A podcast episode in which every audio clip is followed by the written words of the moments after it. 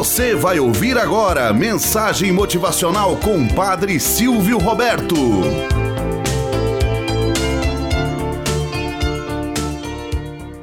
Olá, bom dia, flor do dia, cravos do amanhecer. Vamos à nossa mensagem motivacional para hoje. As tarefas do jovem príncipe. Efraim era um jovem príncipe herdeiro de um grande reino.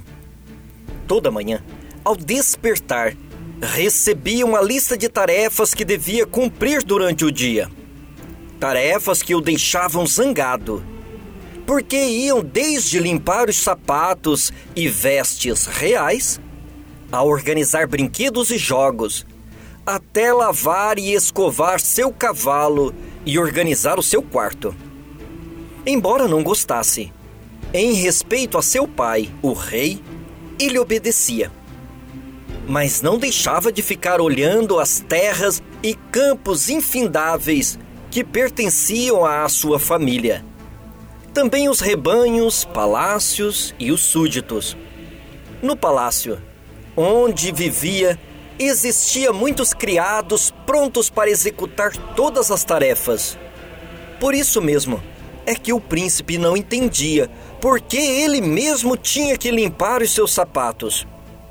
Certo dia, ele foi convidado a visitar um pequeno reino para conhecer um príncipe de sua idade, com o intuito de estreitar amizade. O contato com o herdeiro daquele reino fez Efraim pensar ainda mais em como ele era injustiçado. É que aquele príncipe tinha a seu serviço três servos. Até o banho era preparado por um deles. Nada de tarefas a cumprir. Era só dar ordens. Quando regressou para sua casa, Efraim foi logo falar com seu pai. Não entendo, disse ele. Por que o senhor faz isso comigo? Sou seu único filho e herdeiro. Por que devo cumprir tarefas? Devo ser motivo de risos entre todo o povo. Vi hoje no reino vizinho o que o verdadeiro herdeiro deve fazer: somente dar ordens. O rei, paciente, perguntou ao filho: Como era o reino que você visitou? Era grande como o nosso? É claro que não, pai. É muito menor que o nosso. Mais pobre, tem menos súditos e o castelo real é dez vezes menor que o nosso.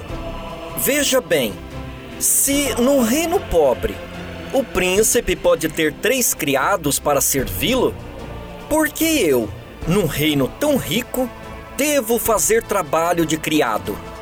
Pois é, meu filho, saiba que anos atrás o reino vizinho era 20 vezes maior do que o nosso.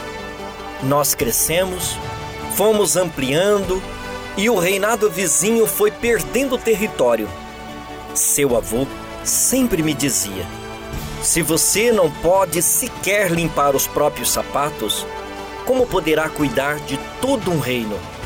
Se você não é capaz de organizar seu próprio quarto, como irá governar todo um povo? As tarefas simples, Efraim, nos educam, nos preparam para executar as maiores. Para comandar, é preciso saber fazer até mesmo para exigir qualidade. Se você nunca lavou as próprias vestes, como saberá se outro as lavou bem? Apenas aceitará o que lhe entregam, da forma que vier. Os seus antepassados foram comprando as terras do reino vizinho, que as perdeu por não saber administrar. Talvez falte ensinar aos príncipes herdeiros lições de humildade, da importância do trabalho simples e diários. O que me diz, filho amado? O menino pensou um pouco e declarou: Digo que tenho uma grande lista de tarefas para executar agora, e começarei limpando os sapatos que se sujaram da lama pelo caminho. Moral da história. Se lhes pedirem para varrer as ruas, varra as ruas como Michelangelo pintava, como Beethoven compunha ou como Shakespeare escrevia. Muitas vezes, por este ou aquela situação, não queremos executar esse trabalho, porque é mísero, porque ofusca o seu jeito de ser. Apenas dar ordens, sentar numa poltrona feito rei ou rainha e simplesmente dar o comando. Se faz grandes homens e grandes mulheres nas pequenas virtudes que elas cultivam no dia a dia. A sua mão não cairá por você catar um papel de bala que você mesmo jogou ao chão. Pode ter certeza, as suas mãos não cairão por você lavar um copo que você sujou. Ou não cairá a sua mão por você ter arrumado a cama que você repousou nela à noite. Pequenos gestos faz com que a sua vida tenha um brilho diferente. Ensine aos outros, de modo especial às crianças, que não é porque você tem que você não pode executar pequenas tarefas. Nos pequenos trabalhos, há a grandeza de um Deus que trabalha sempre em nossa vida, sem se cansar. Tenhamos um bom dia na presença de Deus e na presença daqueles que nos querem bem.